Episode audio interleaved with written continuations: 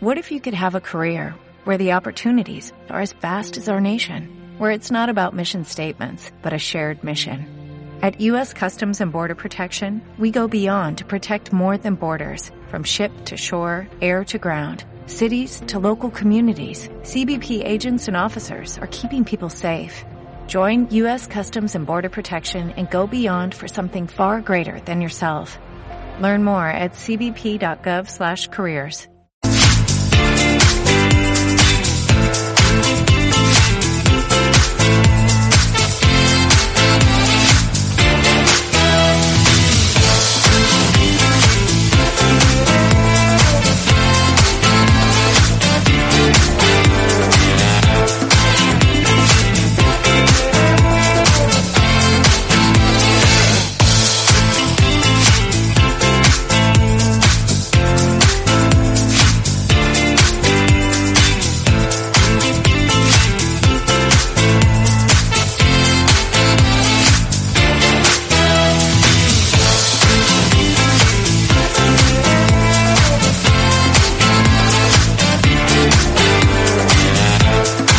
Hola, ¿qué tal? ¿Cómo estáis?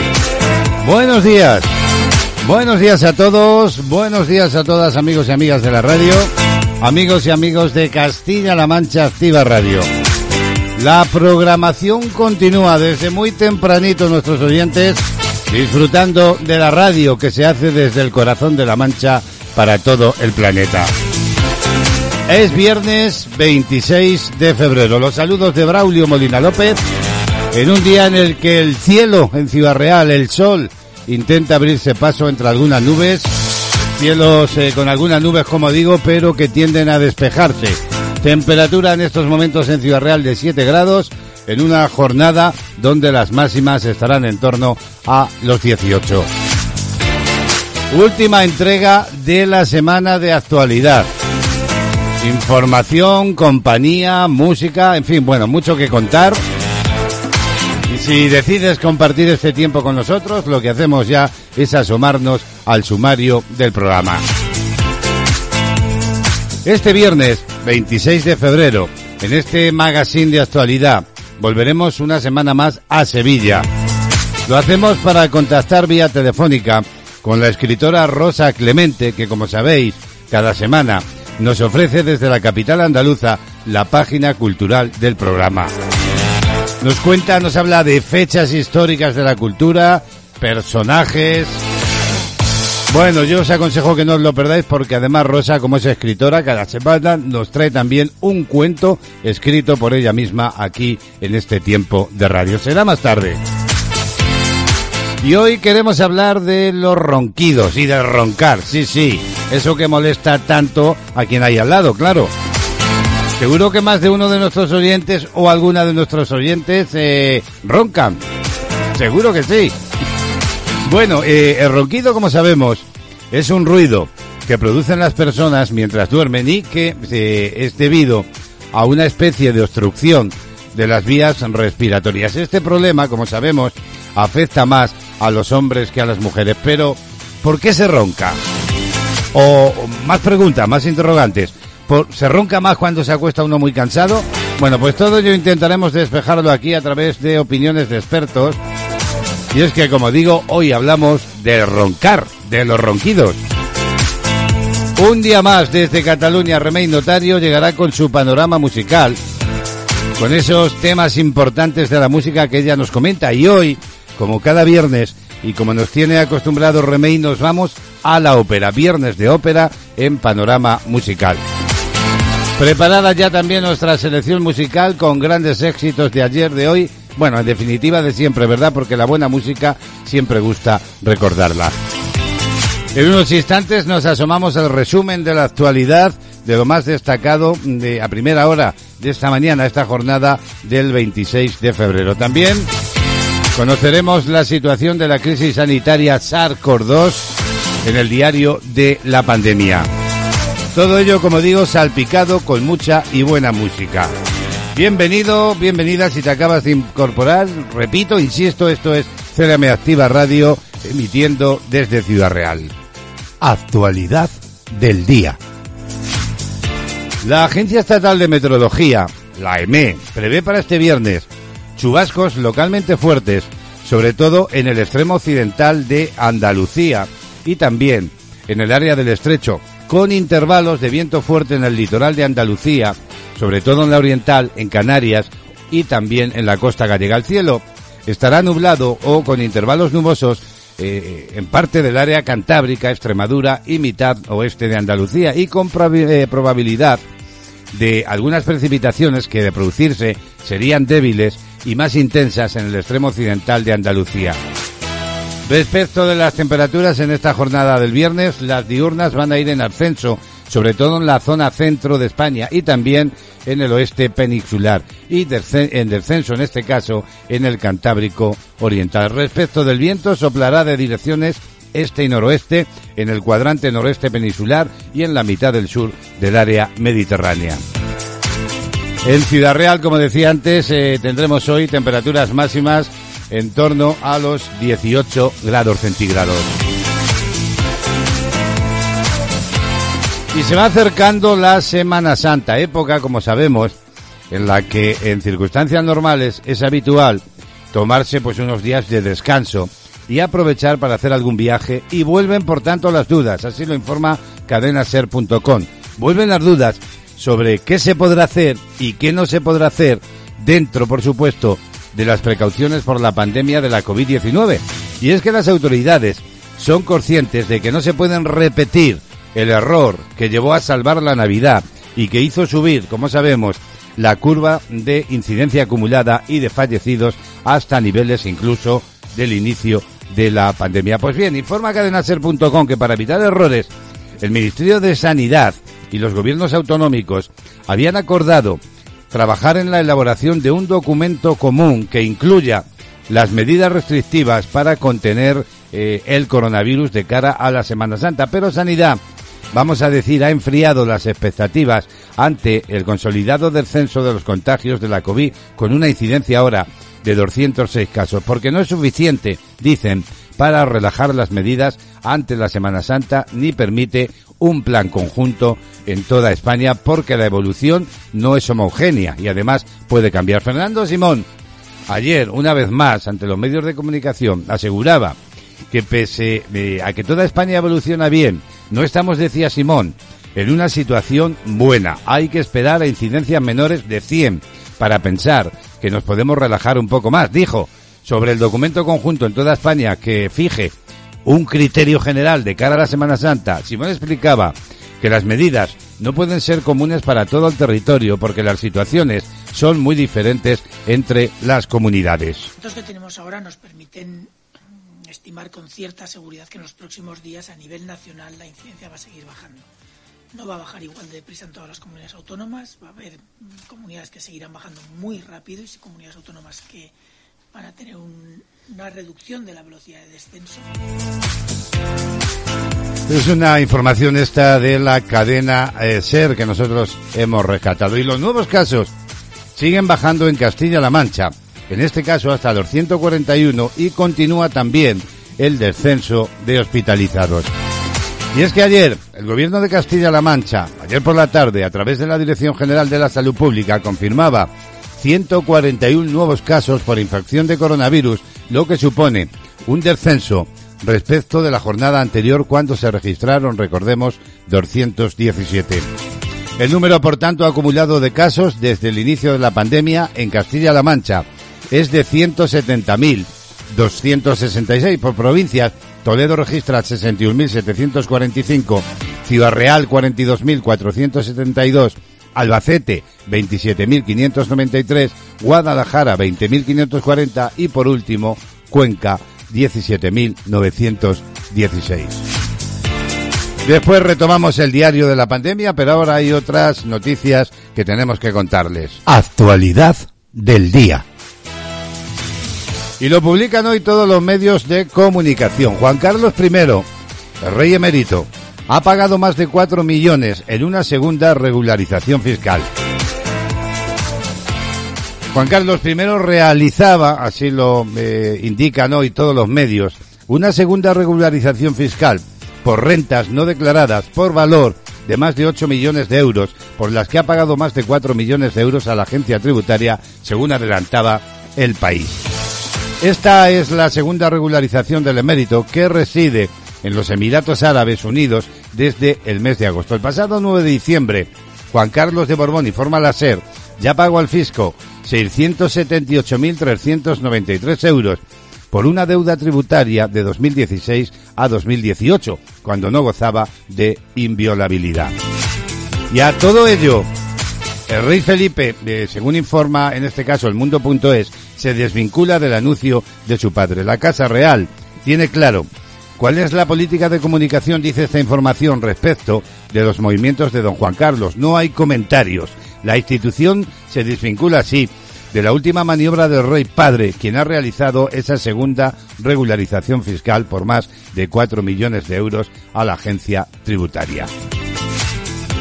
Y a todo esto hemos conocido que PSOE y Partido Popular han constatado esta mañana mismo los escollos para cerrar un acuerdo de renovación del Consejo General del Poder Judicial. Socialistas y populares han mantenido contactos telefónicos eh, y también reuniones durante ayer jueves para intentar alcanzar un acuerdo para la renovación del Consejo General del Poder Judicial, también el Tribunal Constitucional, el Defensor del Pueblo, el Tribunal de Cuentas y la Agencia Española de Protección de Datos. Bien, pues tras ellos, ambas partes han constatado que existen escollos, han dicho textualmente, por los que para el Partido Popular no ha sido posible alcanzar un pacto, mientras que para los socialistas han impedido llegar a un acuerdo. En cualquier caso, Génova ha indicado que la pelota está ahora en el tejado de Ferraz, tras estas diferencias importantes para cerrar la lista de nombres, y se ha reafirmado en que mantendrá la coherencia en las condiciones planteadas.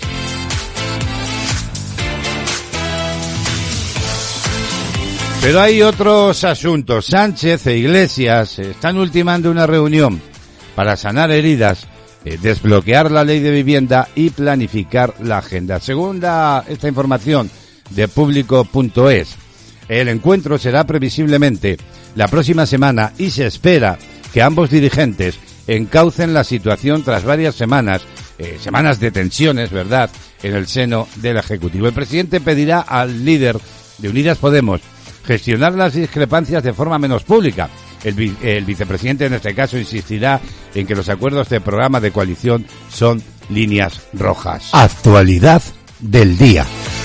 Hay más asuntos que contar en este viernes 26 de febrero. Ayer conocíamos que vos, en Andalucía, amenaza otra vez a Moreno. Le retira su apoyo hasta que implante el PIN parenteral. Así lo publica el plural.com, que informa además de algunas de esas declaraciones. Nos vemos, dicen, en la obligación de anunciarle que desde las cero horas de esta noche mi grupo dejará de apoyar con sus votos cualquier iniciativa de su gobierno. El PIN parenteral sigue creándole problemas al gobierno andaluz. Voz no se fía de que el Ejecutivo vaya a cumplir el acuerdo firmado semanas atrás con el consejero de Educación Javier Imbrodra. De hecho, Imbrodra niega que el documento firmado comprometa a la Junta a implementarlo, mientras que Vox sostiene que el compromiso de hacerlo es inequívoco y en la letra y el espíritu del el acuerdo. Y también les contamos que el Consejo General del Poder Judicial ha aprobado, informa al mundo.es, ha aprobado por unanimidad el informe que critica los puntos claves de la ley Montero del solo sí, el sí. Para este revés unánime del Consejo General del Poder Judicial, el Ministerio de la Igualdad ha anunciado que seguirá adelante y la ministra Irene Montero ha proclamado que será ley. El Pleno, por 21 votos, es decir, por unanimidad de sus miembros, 20 vocales más el presidente, ha aprobado el informe preceptivo pero no vinculante de los vocales, donde se ponen en cuestión los principales puntos del proyecto estrella de la ministra de Igualdad, Irene Montero. El citado documento los vocales en él alertan de que en materia de delitos contra la libertad sexual el Código Penal vigente ya sienta sobre la idea de consentimiento, aunque no incluya una definición del concepto y considera punible todo acto de carácter sexual realizado sin el libre consentimiento del sujeto pasivo.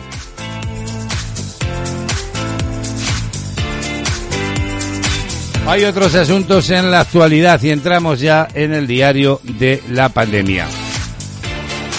El acuerdo concreto no se ha tomado en la cumbre de este jueves. Les hablo de un posible certificado de vacunación en la Unión Europea que estaría técnicamente a punto para el mes de junio.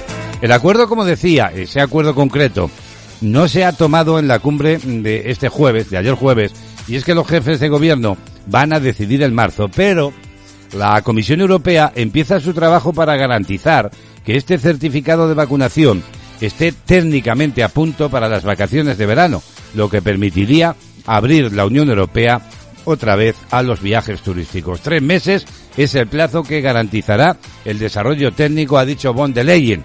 Todo ello en la rueda de prensa en la que ha insistido necesitamos al menos tres meses para el desarrollo técnico. Un desarrollo que debe permitir un sistema interoperativo a nivel europeo. Este es el objetivo para evitar que un tema de datos muy sensibles, los grandes gigantes americanos, por ejemplo, de Internet, Google o Apple, se conviertan en los propietarios de toda la información. La presidenta de la Comisión precisaba, sin embargo, que queda mucho trabajo por hacer a nivel europeo y también en los Estados miembros, aunque el enfoque es trabajar a partir de tres datos mínimos que hay que introducir y esto, según ha dicho, es un gran avance. Hay que saber si la persona está vacunada o tiene un PCR negativo o tiene anticuerpos porque ya ha pasado el COVID-19. Así pues, se trabaja en Europa en ese certificado, esa especie de pasaporte de vacunación que estaría técnicamente a punto en junio y que permitiría moverse por la Unión Europea. Y Pfizer informa que va a probar una tercera dosis para proteger contra las variantes que están apareciendo de la COVID-19. Lo informa 20minutos.es que el director ejecutivo de la farmacéutica, les hablo de Albert Bourla, aseguraba al canal NBC que con esta tercera dosis se podría, dice, reforzar la respuesta de los anticuerpos entre 10 y 20 veces. Y es que este nuevo estudio se dirigirá a dos grupos de edad, las personas entre los 65 y 85 años y las comprendidas entre los 18 y 55 y serán elegidas del grupo que ya participó en los primeros ensayos llevados a cabo por la farmacéutica Pfizer en cooperación con BioNTech. La tercera dosis se inyectará coincidiendo con el primer aniversario de la primera dosis, es decir, el próximo mayo. Este ensayo se suma a las pruebas que la compañía ha comenzado con una versión modificada de su vacuna pensada contra la variante sudafricana. Y Fernando Simón hablaba ayer en esa rueda de prensa de muchas cosas, entre ellas también sobre el 8M. Y decía, no es lo mismo estar en un paso de Semana Santa que en una manifestación.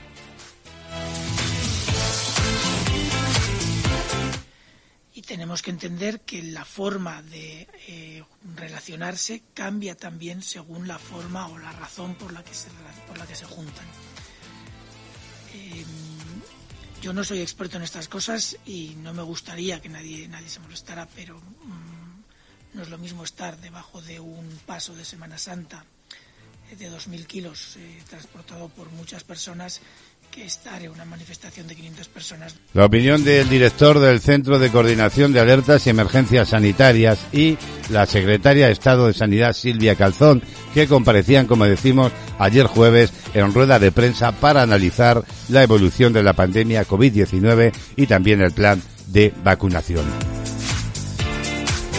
Y hablamos ahora de Ciudad Real, de la capital, porque ha entrado ya en riesgo medio. Y es que la incidencia COVID en Ciudad Real Capital sigue bajando también en la provincia, con la capital, como digo, como referente. En la semana del 15 al 21 de febrero apenas registró 14 positivos. El color rojo que tenía, según informa la tribuna de Ciudad Real, ese color rojo que tenía la provincia de Ciudad Real de riesgo extremo por la propagación del virus sigue cambiando a tonalidades que dentro del semáforo que fija el Ministerio de Sanidad hablan de una evolución positiva de la COVID-19 que en la capital ha entrado ya en fase de riesgo medio. Más tarde hablaremos de cómo está la situación del Hospital General de Ciudad Real. Pero cómo están las cosas de la crisis en España y en el mundo en esta jornada, en este viernes 26 de febrero. Bueno, pues esta semana habría que decir que las comunidades autónomas han comenzado ya a vacunar a los mayores de 80 años utilizando para ello los centros de salud o recintos en algunos casos que han sido adaptados, los conocidos como vacunódromos. Eh, ayer jueves eh, tenía lugar ese pistoletazo de salida simbólico con la apertura del Estadio Wanda Metropolitano en Madrid, sede, como sabemos, del Atlético de Madrid como centro este de vacunación masiva. Eso sí, no para mayores, sino para trabajadores esenciales.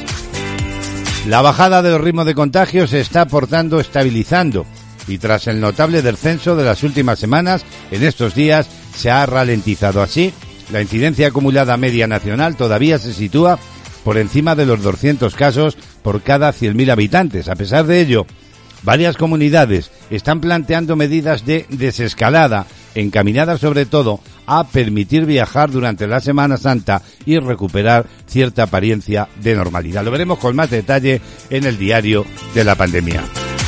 Y pendientes estaremos también, como no, a lo largo de la mañana de cualquier noticia que pueda producirse de última a las 11 minutos para las 11 de la mañana. Escuchas CLM Activa, la radio más social de Castilla-La Mancha.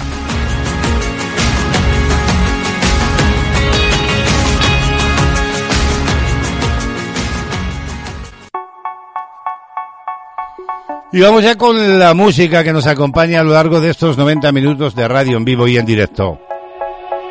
Dancy Monkey.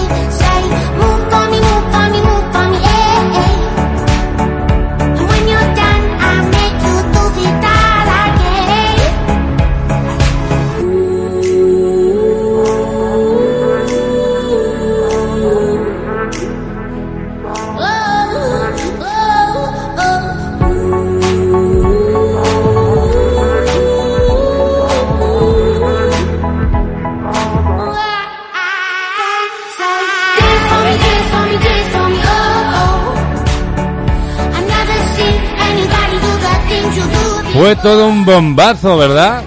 Este Dancy Monkey que hemos querido hoy escuchar aquí en nuestra selección musical en el magazine de actualidad, la música que nos acompaña durante todo el tiempo de radio.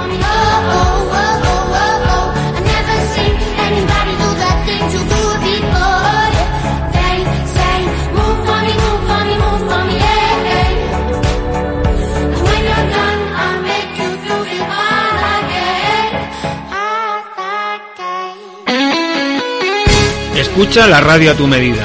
www.clmactivaradio.es toda la información y entretenimiento hecho para ti.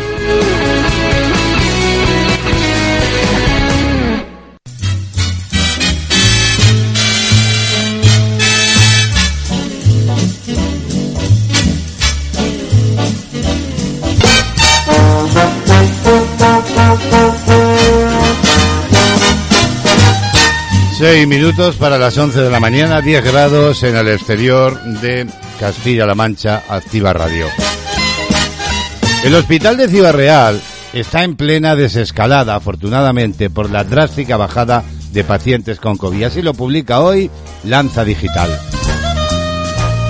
El Hospital General Universitario de Ciudad Real confirma que en estos momentos, según esta información, solo queda una ala en la tercera planta con enfermos con coronavirus y que desde ayer jueves solo quedan dos en la UCI con pacientes críticos, una menos.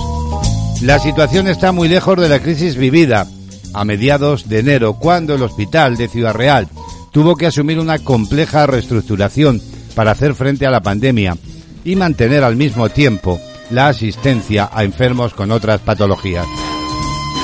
Dice la información que el HJCR está en plena desescalada dentro de ese plan de contingencia puesto en marcha desde el pasado mes de marzo para hacer frente a la crisis sanitaria que provoca la COVID-19 en todo el mundo.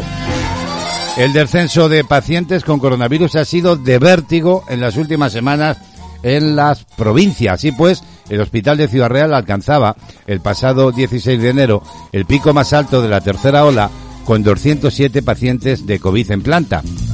Fue cuando el aumento de la presión asistencial y la situación epidemiológica producida por la tercera ola obligó a hacer, digamos, una reestructuración profunda para responder a la pandemia y mantener la actividad asistencial para los enfermos con otras patologías. Fuentes del hospital de la capital confirmaban a Lanza que en estos momentos solo queda un ala con pacientes con infección provocada por el coronavirus. En este final de semana, solo la tercera eh, planta tiene pacientes contagiados, en concreto en la eh, ala 3B.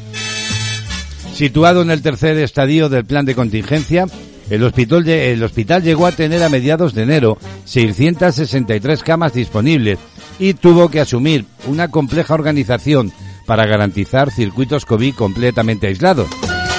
En aquellos momentos terribles, los enfermos llegaron a estar repartidos en cinco alas de la segunda, la tercera y la cuarta planta. Profesionales sanitarios han reconocido esta semana que todavía no se hacen a la idea de que la situación haya cambiado tan rápido en un mes. Y lo mismo ha ocurrido en las unidades de cuidados intensivos. Fuentes del hospital han confirmado que desde el jueves ya no está la tercera unidad habilitada en enero con 15 camas para enfermos críticos. Esta unidad estaba instalada en el Hospital de Día Oncohematológico, por lo que permitirá aumentar en las próximas semanas la cirugía programada.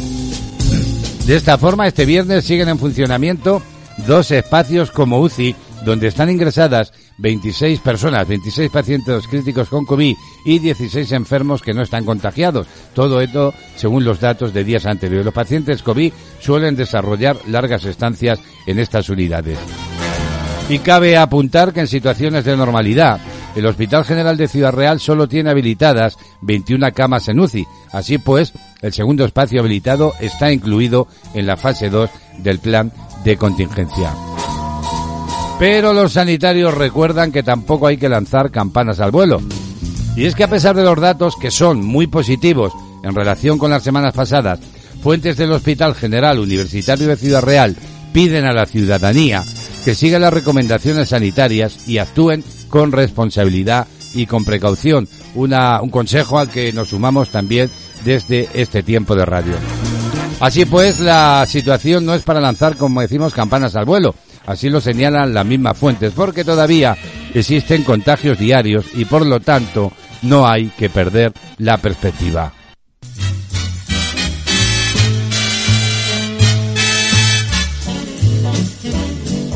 La agenda del día.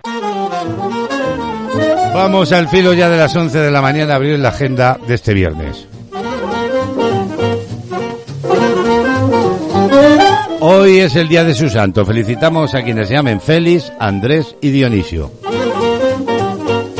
Números de la suerte, el número del cupón 35.147 ha sido premiado con 35.000 euros por billete en el sorteo de la 11 del cupón diario correspondiente ayer jueves 25 de febrero. Además, la serie 052 de ese mismo número era agraciada con la paga de 36.000 euros al año durante 25 años. Y esta que ya os cuento es la combinación ganadora de la primitiva de ayer números 13, 25, 30, 33, 36 y 43. Complementario el 7 y reintegro para el 9. Efemérides de un 26 de febrero. En 1815, tras haber sido obligado a abdicar como emperador francés en 1814 e inmediatamente confinado en la isla de Elba en Italia, Napoleón se escapa del exilio forzado en Elba. También un día como hoy de 1919, el Congreso de los Estados Unidos de América aprueba el Parque Nacional del Cañón de Colorado en el noroeste de Arizona. Y por último, en 1993, en el World Trade Center en Nueva York, en los Estados Unidos, las Torres Gemelas sufren un atentado con un camión bomba cargado con cerca de 700 kilos de explosivos. Mueren seis personas.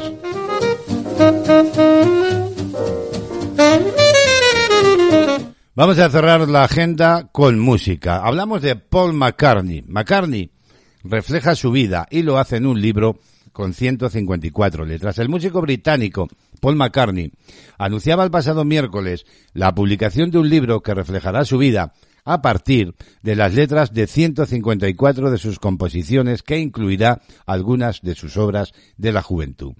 En un comunicado, el Beatle comienza diciendo que en numerosas ocasiones le pidieron escribir una autografía, pero que nunca ha sido el momento adecuado. Decía, la publicación del libro podría ver la luz el próximo noviembre. El músico británico asegura que no conserva diarios escritos con hechos cotidianos de su pasado, pero lo que sí tienen son cientos de canciones escritas que para el artista sirven en gran medida para lo mismo. Estas canciones, dice, cubren mi vida entera. Los temas que se incluyen en el libro incluirán composiciones tempranas, también canciones de los Beatles, así como algunas de sus propuestas en solitario que abarcan hasta hoy mismo.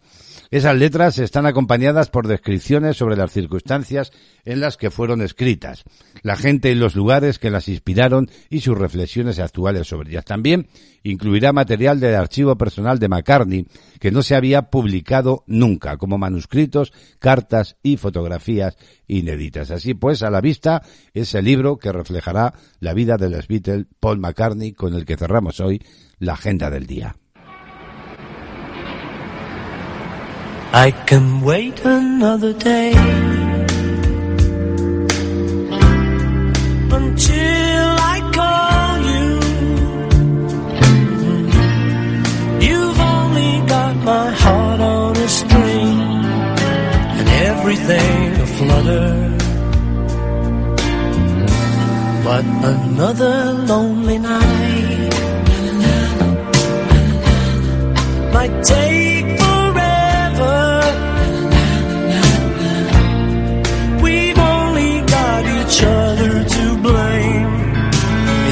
the same to me, love. Cause I know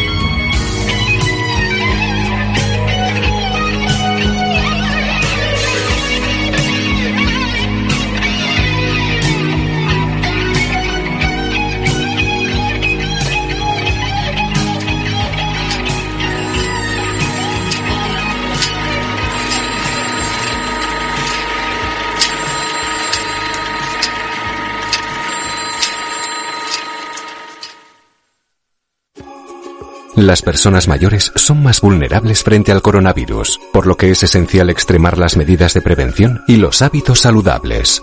Quedarse en casa, evitar el contacto con otras personas y extremar las medidas de higiene le ayudarán a protegerse. Para afrontar el día a día es conveniente mantener unas rutinas y el contacto con su entorno social a través del teléfono o videollamada. Además de llevar una vida lo más saludable posible con una buena alimentación e hidratación y con la práctica de alguna actividad física adaptada a su condición. Encuentra más información en la web sanidad.castillalamancha.es y en redes sociales oficiales de Twitter y Facebook.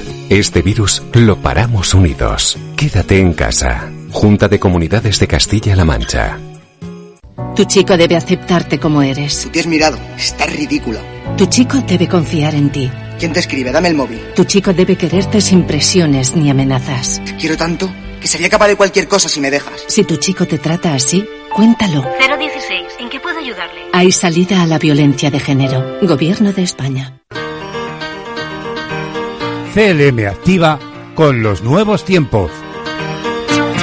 En tu ordenador. En tu smartphone. En tu tablet. En las redes sociales. CLM activa. Tu radio.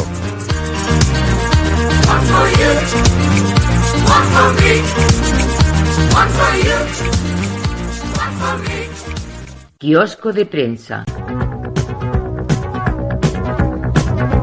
11, 8 minutos de la mañana y lo que hacemos ya es eh, marcharnos al kiosco para conocer cómo vienen las portadas de los periódicos en este viernes 26 de febrero.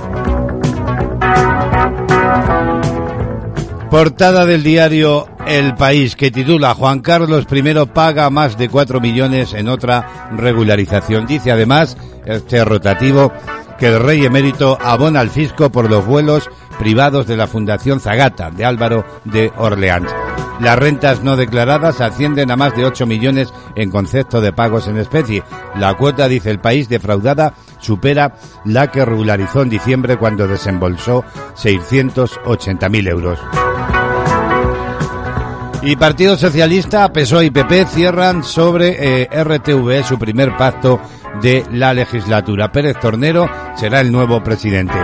Además, informa en primera que el Poder Judicial critica por unanimidad la ley de libertad sexual.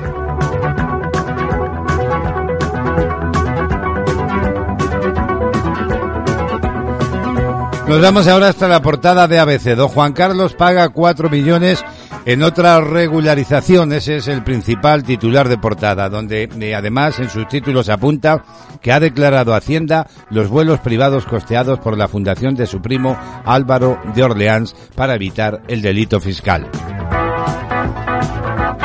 Y gran fotografía de portada en la que vemos a Pablo Iglesias, el vicepresidente del gobierno, ayer en una videoconferencia con el presidente del Parlamento Europeo. Y titula PSOE y PP se reparten Radio Televisión Española y restan poder a Podemos. Vos y Ciudadanos critican la politización y los trabajadores lamentan que solo tres de los 20 mejores candidatos al concurso público hayan sido seleccionados. La negociación para renovar el Consejo General del Poder Judicial se estancó anoche. También la portada del Mundo recoge que Juan Carlos I ha pagado Hacienda otros 4 millones de su fortuna oculta. Pero hay otros titulares. Varapalo unánime dice del Consejo General del Poder Judicial a la ley del solo sí es sí de Montero. Y España, otra de las informaciones, el peor país para ser joven, sin ayudas, pese al muro laboral del coronavirus. Y también recoge otras informaciones más breves. Habrá una tercera dosis de la vacuna para la cefa sudafricana. Así lo afirma Nicolás Schorner, vicepresidente de Moderna. Por último, educación patriótica, la vía china para reescribir la historia de Hong Kong. Y PSOE, Podemos y Partido Popular entierran en Radio Televisión Española su promesa de regeneración. En la portada del diario La Razón vemos una imagen de Fernando Simón, el director del Centro de Coordinación de Alertas y Emergencias Sanitarias. Y declaraciones suyas. Hay más riesgo en ir bajo un paso de Semana Santa que en el 8M.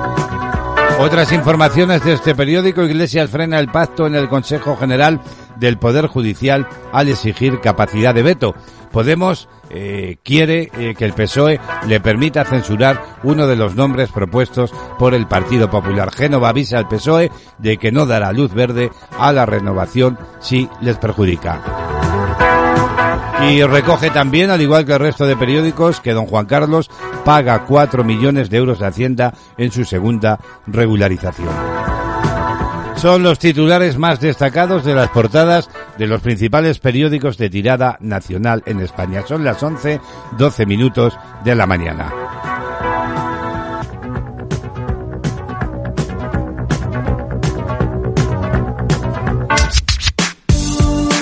Somos tu compañía. Siempre la mejor música.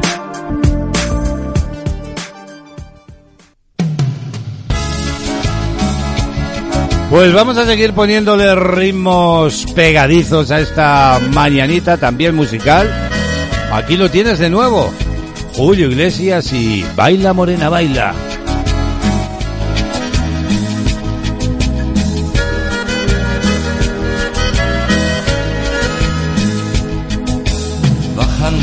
La ladera por el camino viene bailando, arrastra la sandalia, la polvareda va levantando, moviendo la cintura y las caderas como ninguna. Tiene la piel morena, sonrisa clara, color de luna. Tiene cosas de blanca, tiene cosas de negra. Tiene cosas de India, bonita mezcla que da esta tierra. Baila morena, baila que tú lo bailas como ninguna. Moviendo las caderas, moviendo la cintura. Baila morena, baila que tú lo bailas como ninguna. Arrastra la sandalia, llévame en tu locura. Morena, baila, que tú le bailas como ninguna.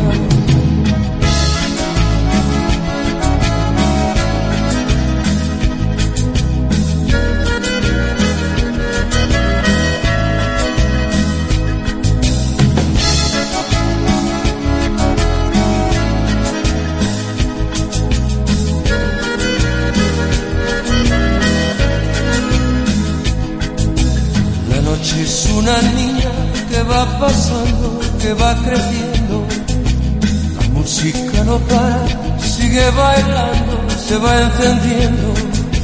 El sudor de su cuerpo le pone brillo a su piel canela. La blusa colorada, la madrugada y esa morena. Tiene cosas de blanca, tiene cosas de negra. Tiene cosas de India, bonita mezcla que da esta tierra. Baila morena, baila que tú lo bailas como ninguna. Moviendo las caderas, moviendo la cintura. Baila morena, baila que tú lo bailas como ninguna. Arrastra la sandalia, llévame en tu locura. Baila, morena, baila, como ninguna. Baila, morena, baila, que tú lo bailas como ninguna. Moviendo las caderas, moviendo la cintura. Baila, morena, baila, que tú lo bailas como ninguna. Arrastra la sandalia, llévame tu locura. Baila, morena, baila, que lo bailas como ninguna. Baila, morena, baila, que tú lo bailas como ninguna. Moviendo las caderas, moviendo la cintura. Baila, morena, baila, que tú lo bailas como ninguna. Arrastra la sandalia. Conéctate a CLM Activa Radio, tu radio en Internet.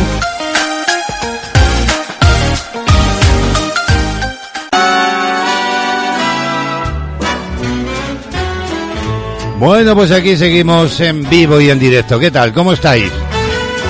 Maravilloso viernes, ¿verdad? Con la mirada puesta ya en el descanso de la mayoría de nuestros oyentes el fin de semana. Ay, es que a veces se merece uno un descanso, ¿verdad? Claro. ¿Y sois de los que roncáis por la noche o por la siesta o cuando sea? Bueno, hoy nos preguntamos si se ronca más cuando se está más cansado o por qué ronca una persona por qué causas, ¿verdad? O si tiene algún peligro y tratamiento. Para ello nos eh, centramos en un reportaje amplio de 20 minutos.es en el que se dice, se afirma, que el ronquido es un ruido que producen las personas mientras duermen, que se da debido sobre todo a una obstrucción de las vías respiratorias. Este problema afecta más a los hombres que a las mujeres y sobre todo se da en personas que son fumadoras, o con sobrepeso, agravándose con la edad. Estas causas estarían relacionadas con el estilo de vida, por lo que es importante, en este caso, dejar de fumar, adelgazar en caso de sobrepeso y también realizar deporte.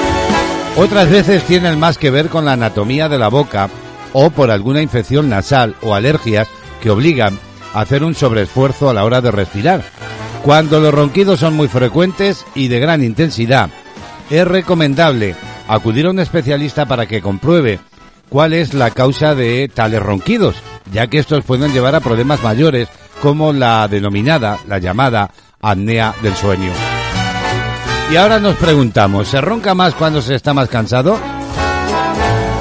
Pues bien, desde el Instituto de Investigaciones del Sueño eh, apuntan a que ingerir alcohol antes de dormir así como tomar relajantes musculares o antihistamínicos, puede provocar una mayor frecuencia y mayor intensidad de los ronquidos, sobre todo en personas que ya lo hacen habitualmente e incluso en personas que no roncan mucho.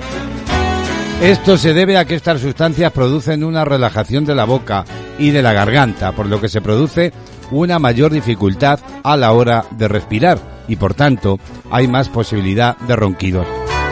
Algo parecido sucede cuando se está muy cansado, ya que el sueño es más profundo. Si una persona que nunca ronca se acuesta más cansado de lo habitual, puede sufrir ronquidos puntuales y una persona que ronca de forma habitual, pues habría que decir que puede aumentar la frecuencia de esos ronquidos.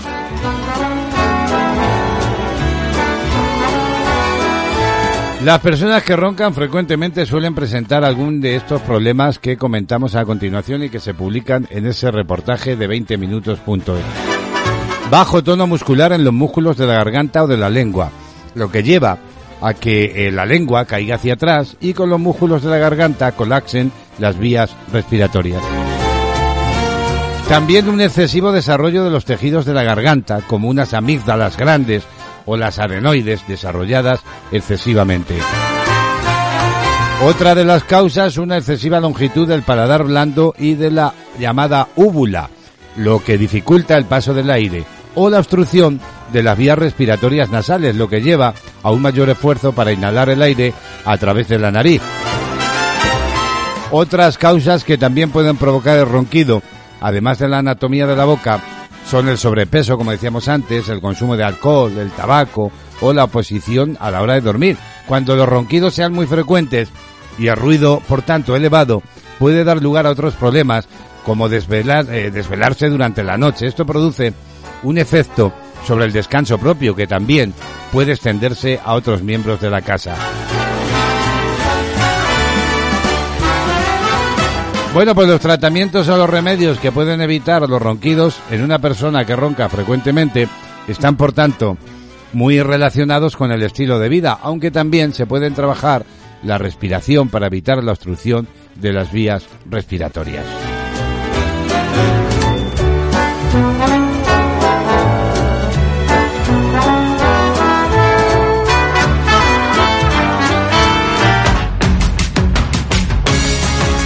Escuchas CLM Activa, la radio más social de Castilla-La Mancha. Nueva propuesta musical, nos llega un andaluz ahora cantando. Seguro que ya lo has conocido, ¿verdad? José Manuel Soto. Déjate querer, mujer, déjate querer.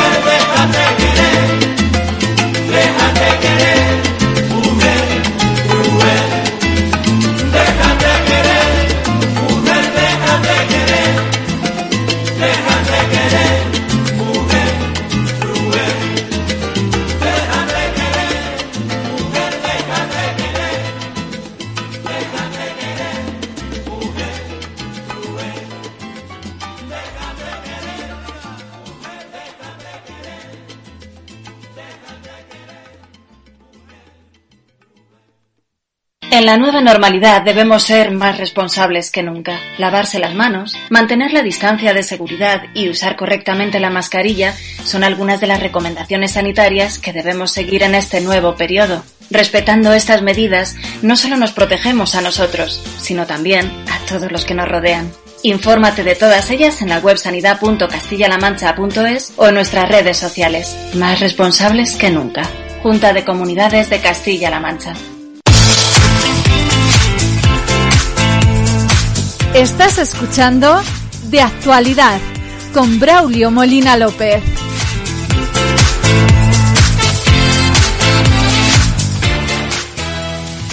Y hasta ahora lo que hacemos ya es asomarnos a la crisis sanitaria SARS-CoV-2. Esta semana, tal y como comentábamos al inicio de este espacio, la mayoría de comunidades autónomas han comenzado a vacunar ya a los mayores de 80 años, utilizando para ello los centros de salud o recintos adaptados, los ya conocidos como vacunódromos. Ayer jueves eh, tenía lugar eh, el pistoletazo de salida simbólico con la apertura del Estadio Wanda Metropolitano, sede del Atlético de Madrid como centro de vacunación masiva. Eso sí, no para mayores, sino para trabajadores esenciales. La bajada del ritmo de contagios, hay que decir, se está estabilizando y tras el notable descenso de las últimas semanas en estos días se ha ralentizado. Así, la incidencia acumulada media nacional en España todavía se sitúa por encima de los 200 casos por cada 100.000 habitantes. A pesar de ello, varias comunidades están planteando medidas que eh, desescalaran, en este caso, encaminadas a permitir viajar durante la Semana Santa y recuperar cierta apariencia de normalidad. Nos vamos a la reacción médica.com y actualizamos los datos de España y el mundo en el diario de la pandemia. Diario de la pandemia.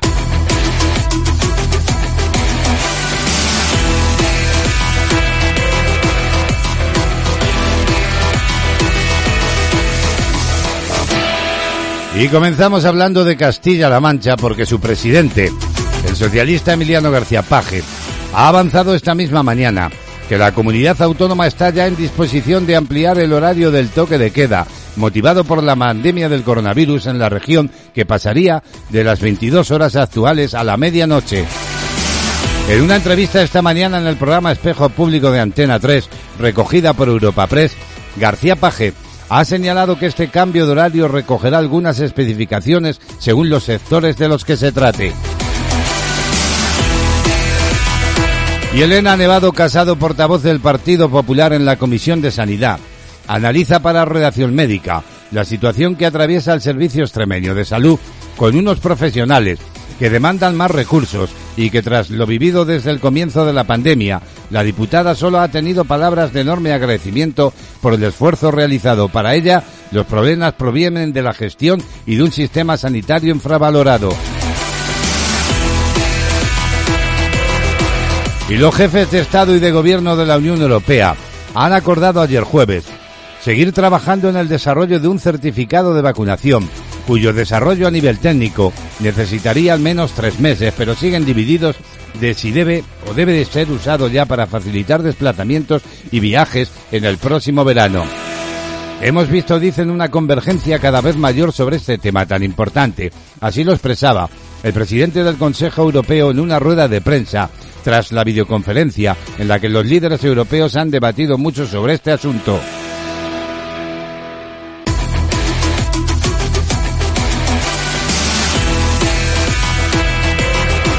Nos asomamos al mundo. Las autoridades sanitarias alemanas registraron 9.997 nuevos contagios con coronavirus en las últimas 24 horas. Y el presidente de Estados Unidos, Joe Biden, ha celebrado ayer jueves que el país haya aplicado ya 50 millones de dosis de la vacuna contra la COVID-19 y ha aseverado que la inoculación en la dirección va en la dirección correcta a pesar del desastre heredado por la administración anterior. Y el Ministerio de Salud de China ha detectado 12 nuevos positivos por la COVID-19, 6 con síntomas y otros 6 asintomáticos. En las últimas 24 horas, las autoridades sanitarias peruanas han informado de 4.744 nuevos contagios de la COVID-19 y en México, el Ministerio de Salud ha aplicado 2.088.813 dosis de la vacuna. Por otra parte, el gobierno de Uruguay comenzará su campaña de vacunación contra el coronavirus el próximo lunes, después de recibir el pasado jueves las primeras 192.000 dosis del inmunizador Coronavac. Y el presidente de Colombia, Iván Duque, ha anunciado en las últimas horas la extensión de la emergencia sanitaria por COVID-19 hasta el 31 de mayo. Y por último les contamos que Médicos Sin Fronteras ha pedido ayer jueves que las primeras dosis de la vacuna contra la COVID-19 desarrollada por la farmacéutica estadounidense Johnson Johnson se destinen a países de ingresos bajos y medios a través del mecanismo llamado COVAX. Según ha recordado la organización en un comunicado, la FDA se reúne hoy viernes para abordar la autorización para el uso de la emergencia de esta vacuna candidata contra el coronavirus. De aprobarse, Médicos Sin Fronteras han solicitado a la farmacéutica que remita sus primeros envíos a ECOVAS para que lleguen a países de renta baja y media en lugar de los países de ingresos altos.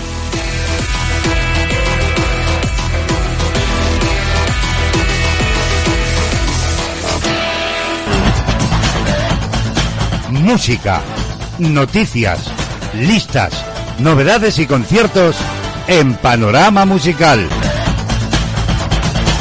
Y es tiempo ya como cada día de asomarnos al panorama musical con Remey Notario. Nos vamos hasta la Garrocha en Girona para saludar a Remey y marcharnos a la ópera como cada viernes. Buenos días y bienvenida, Remey.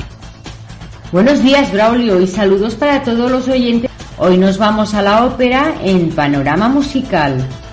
Lucía de la Mermur es un drama trágico en tres actos con música de Gaetano Donizetti y libreto en italiano de Salvatore Camarano, basado en la novela de Bright of Lammermoor de Sir Walter Scott.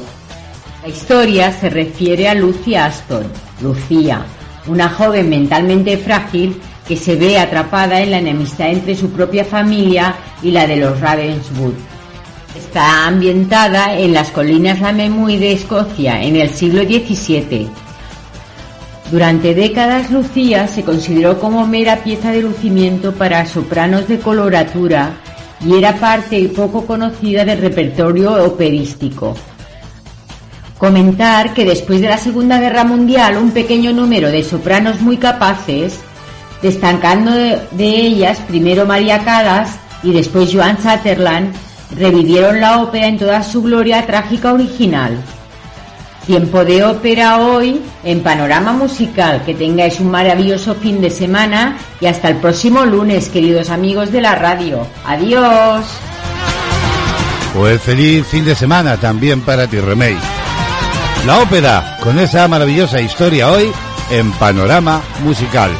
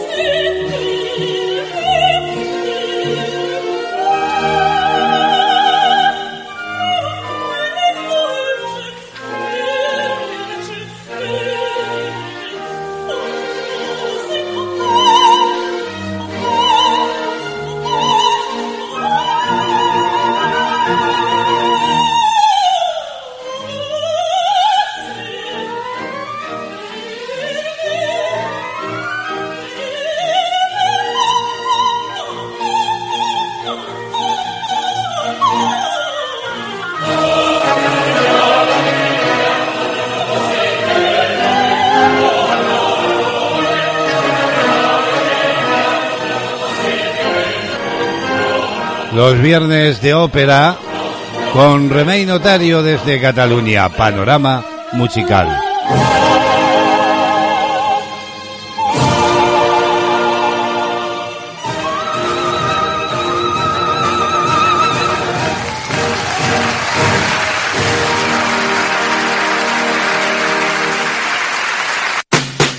Estás escuchando Tele Activa Radio.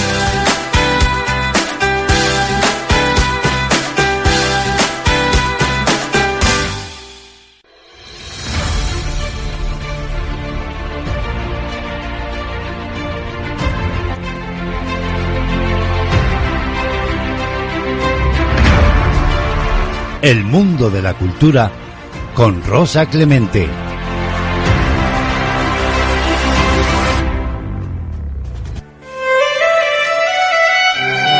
Y bien, queridos amigos, queridas amigas de la radio, como cada viernes, es tiempo ya en nuestro espacio de abrir la página cultural.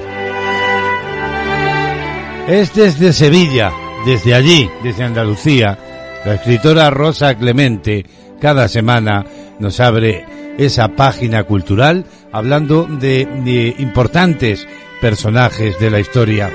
También fechas relacionadas con la cultura. Como es habitual también Rosa hoy nos trae un nuevo cuento escrito por ella misma. Es como digo, tiempo de cultura y de marcharnos a Sevilla. Buenos días Rosa, bienvenida. Buenos días, Braulio. Buenos días a todos, amigos de CLM Activa Radio. Volvemos la vista atrás y encontramos, por ejemplo, que un día como hoy, 26 de febrero de 1498, el cardenal Gonzalo Jiménez de Cisneros coloca la primera piedra de la Universidad Complutense en Alcalá de Henares, Madrid y nacen personajes como Víctor Marie Hugo en Besançon, Francia, en 1802. Suyas son obras como Nuestra Señora de París o Los Miserables. Y comenzando el siglo XX, en Rumanía, Jan Negulesco, que dirigió a Marilyn Monroe y Lauren Bacall en cómo casarse con un millonario. Era 27 de febrero de 1537 cuando Carlos I crea la Infantería de Marina Española, la más antigua del mundo. Y en 1940, Martin Kamen y Sam Rubin descubren el isótopo carbono 14, que permite datar los restos de la vida hasta más de 5.500 años atrás y en 1793 nacía en Granátula de Calatrava, Ciudad Real, Joaquín Baldomero Fernández Espartero Álvarez del Toro, príncipe de Vergara, duque de la Victoria, de Morella y más. Frente a la puerta de Hernani del Jardín del Retiro en Madrid, puedes admirar su estatua ecuestre con la leyenda a Espartero el Pacificador 1839, La Nación Agradecida. También un 27 de febrero nació en Valencia Joaquín Sorolla Bastida, impresionista, mago de la luz. Entre 1913 y 1916 realizó 14 imponentes murales sobre las regiones españolas para la Hispanic Society de Nueva York y en 1902 nacía en Salinas, California, el autor de palabras tan contundentes como las que vas a escuchar. Las últimas lluvias cayeron con suavidad sobre los campos rojos y parte de los campos grises de Oklahoma, y no hendieron la tierra llena de cicatrices. Los arados cruzaron una y otra vez por encima de las huellas dejadas por los arroyos. Las últimas lluvias hicieron crecer rápidamente el maíz y salpicaron las orillas de las carreteras de hierbas y maleza hasta que el gris y el rojo oscuro de los campos empezaron a desaparecer bajo una manta de color verde. A finales de mayo el cielo palideció y las rachas de nubes altas que habían estado colgando tanto tiempo durante la primavera se disiparon.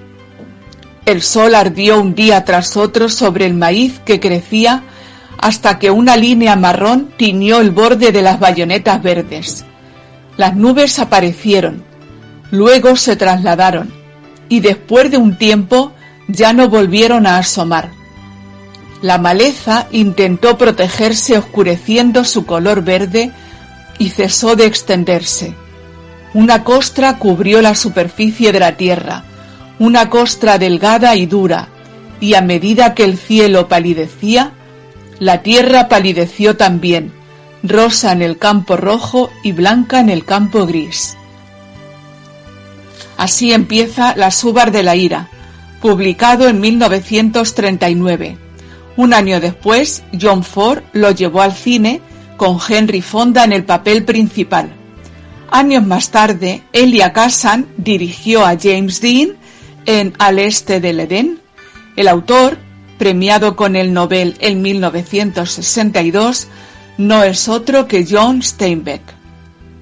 También un 27 llegó al mundo Joan Guinillat Trimier Woodward, Joan Woodward, poseedora de un Oscar por las tres caras de Eva y de numerosos premios por interpretaciones memorables, como El largo y cálido verano, Raquel Raquel, El efecto de los rayos gamma sobre las margaritas y Compañera fiel de Paul Newman. Y hablando de mitos, solo dos años después, en 1932, nació en Londres Elizabeth Rosemont Taylor, Liz Taylor para los fans, ganadora de tres Oscar, poseedora de una mirada violeta. La recordamos en La gata sobre el tejado de Finn, De repente el último verano, Cleopatra, Gigante, quien mató, quien mató a Virginia Woolf. La vimos en Oviedo en 1992 cuando recibió el premio Príncipe de Asturias de la Concordia por su lucha contra el SIDA. ¿Sabes que el 28 es el Día de Andalucía? Corría el año 1980 cuando se aprobó su referéndum de autonomía. Podría hablarte del bellísimo himno con letra de Blas Infante, de sus acentos, de sus paisajes, del azahar que pronto estallará en calles y jardines, de las playas, de la luz, Prefiero hablarte de sus gentes que hace 25 años me acogieron y te invito a que vengas a conocerla y disfrutarla en cuanto sea posible. Era 28 de febrero de 1929 cuando nació en Toronto, Canadá, alguien destinado a ser un revolucionario arquitecto, merecedor de un premio Pritzker, príncipe de Asturias en 2014 Suyo es el Museo Guggenheim de Bilbao, la Bodega Marquer de Riscal del Ciego, Álava, y la increíble Casa Danzante de Praga. Naturalmente se trata de Frank Owen Gehry. Y un 28 en 1941 fallecía en Roma Alfonso XIII, al que llamaron el africano, rey desde que nació hasta el 14 de abril de 1931. Un 1 de marzo nació Sandro Botticelli en Florencia, autor del más famoso Nacimiento de Venus, y Frédéric François Chopin, que luego viajaría a Mallorca con George Sand y con su piano, y Glenn Miller con su Serenata a la luz de la luna, y David Niven, que estuvo 55 días en Pekín. Era 2 de marzo de 1912 cuando en España se declara obligatoria la lectura del Quijote en las escuelas públicas. Y un 2 de marzo nació quien en el año 2000 consiguió con su Es mi vida, Is my life, Es ahora o nunca, Is now or never, 10 discos de platino. John Bon Jovi, a quien te propongo hoy como adiós. Y me dejo a tantos que podría volver a empezar Así que ya sabes, si tú quieres, nos escuchamos la semana que viene. La crónica cultural de la semana en la radio desde Sevilla. Con Rosa Clemente, que además ya tiene preparado el cuento de la semana. Y siempre lo digo, un cuento escrito por ella misma. Esta semana su título es Un día perfecto, cuando quiera Rosa. Rosa Clemente, cuento para mis niños favoritos. Hoy, un día perfecto. Hace muchísimos años que un explorador español nacido en Trujillo, Francisco de Orellana, partió de Guayaquil, Ecuador. Río abajo, tras muchas desventuras, después de cruzar los Andes y superando infinidad de peligros, llegó a la desembocadura del río Amazonas. Había transcurrido más de un año cuando el 26 de agosto de 1542 consiguieron navegar en mar abierto. Desde allí, con los pocos hombres supervivientes, costeando, se dirigió a Nueva Cádiz, Venezuela. Este inmenso caudal, que posee la quinta parte de agua dulce de toda la Tierra y se extiende por mar de 7.000 kilómetros, fue bautizado con el nombre de Amazonas por las feroces mujeres guerreras que Orellana y sus hombres conocieron.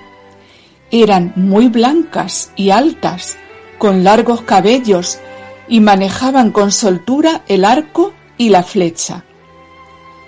Mucho tiempo ha pasado de aquello. Nosotros hoy nos desplazamos a la isla fluvial más grande del mundo, Marayó acomódate. Estamos en la desembocadura del mítico río. Avistaremos búfalos, hay miles. Contemplaremos las palmeras. Veremos el vuelo de los impresionantes guaras rojos. Observaremos los cangrejos en los manglares mientras escuchamos al macaco gritón. Tras descansar en una hamaca en la playa blanca bajo el cielo azul, volveremos relajados en un día perfecto. Ahora dibujar.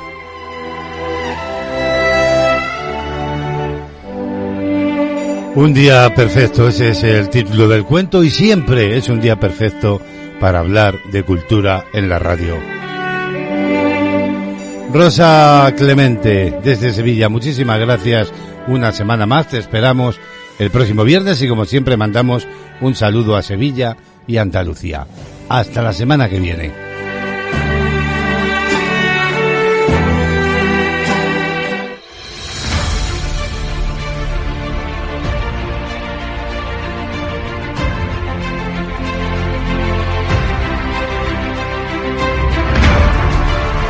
El mundo de la cultura con Rosa Clemente.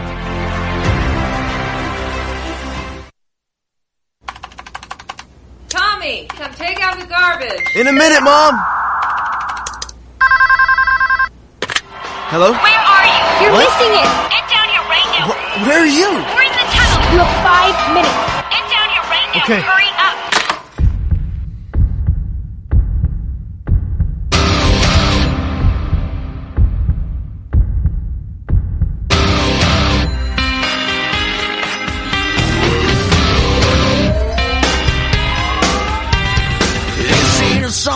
for the broken hearted. A silent prayer for faith departed. I ain't gonna be just face in the crowd. You're gonna hear my voice when I shout it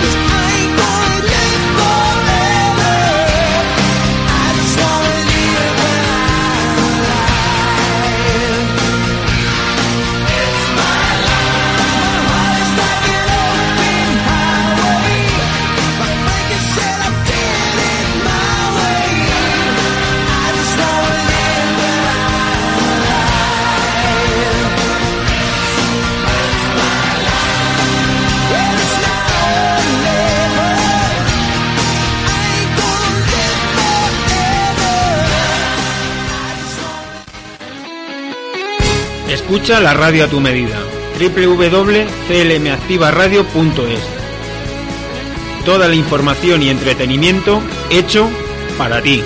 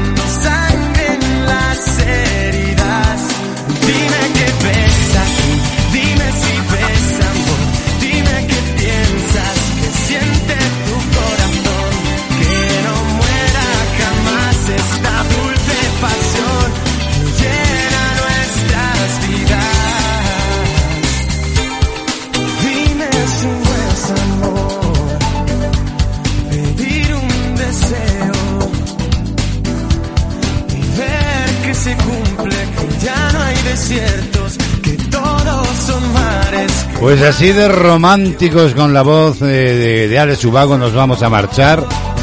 Vamos a poner el punto y final a esta última entrega de actualidad de la semana. Fin de semana por delante para descansar, para atenderse, para ver películas, para ver eh, lo que uno quiera, ¿verdad? Para escuchar música o para escuchar Castilla-La Mancha Activa Radio, que te acompaña los siete días de la semana durante las 24 horas. La radio más social de Castilla-La Mancha contigo. Ay, que nos vamos, que vamos a descansar. Pero ya sabéis, amigos y amigas, que volvemos el próximo lunes. De actualidad, lleva la firma de Braulio Molina López. En las mañanas de CLM Activa Radio. Os espero a todos el lunes a las diez y media en punto en riguroso directo, ya sabes, de actualidad. Hablaremos de salud también de las nuevas tecnologías. Bueno, muchísimo que contar el lunes. Los saludos, como siempre, cordiales de Braulio Molina López. Ahora la programación continúa. Que disfrutéis de ella y hasta entonces. Feliz día, feliz fin de semana. Adiós amigos.